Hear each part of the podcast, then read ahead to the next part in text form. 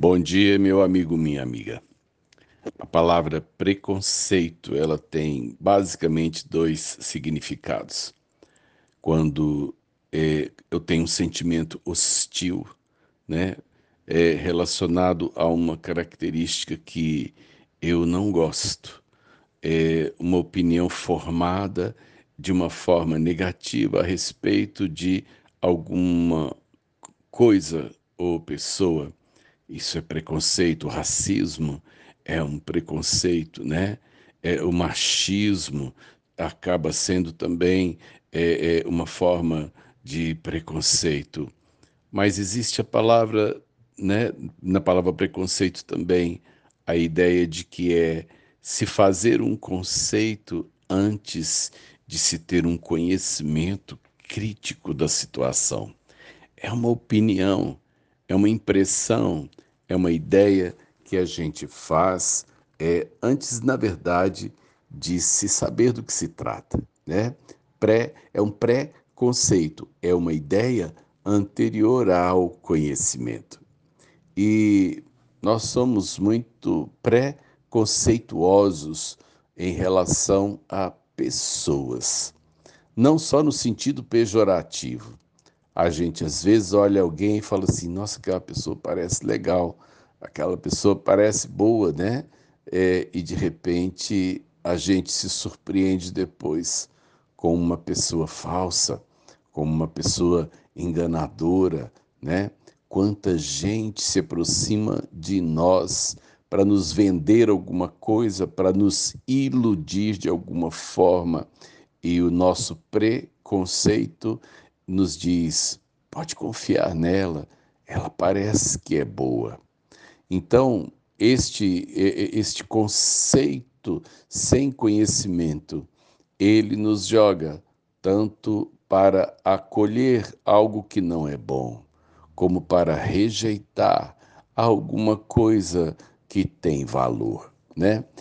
Ah, Jesus lutou muito com o preconceito no seu tempo. Né? Em primeiro lugar, é, Jesus andou com gente que, no conceito daquele tempo, não era gente boa.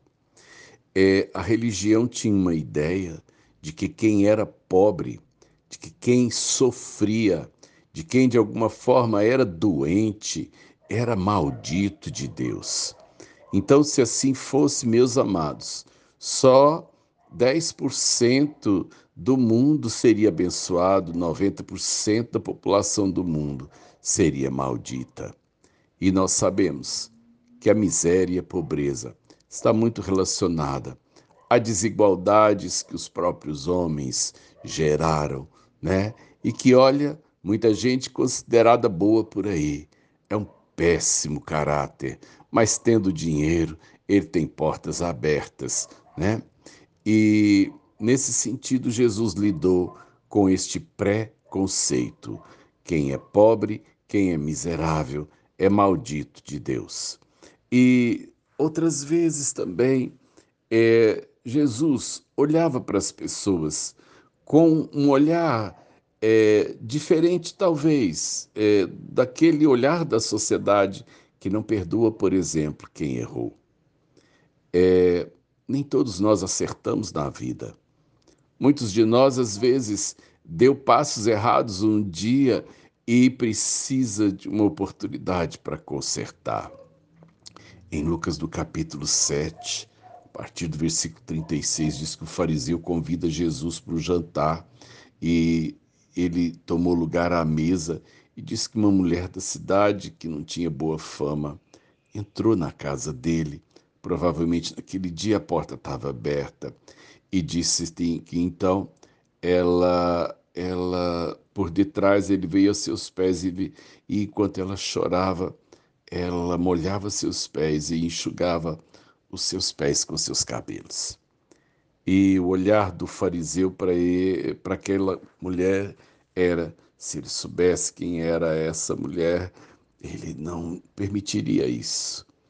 É um é o preconceito. O fariseu acha até mesmo que Jesus não era o profeta que dizia, mas o olhar de Jesus para aquela mulher que estava desqualificada naquela sociedade era de alguém que gostaria de uma oportunidade, gostaria de ser valorizada, gostaria de ser amada, gostaria de cuidar, gostaria de ter o seu conceito mudado, né? Muito cuidado com suas ideias pré-concebidas. É, eu creio que a gente precisa firmar valores, mas muito cuidado com os pré-conceitos. Não queime alguém no inferno antes que o próprio Deus o julgue. Tá bom? Sérgio de Oliveira Campos, pastor da Igreja Metodista Goiânia Leste, Graça e Paz.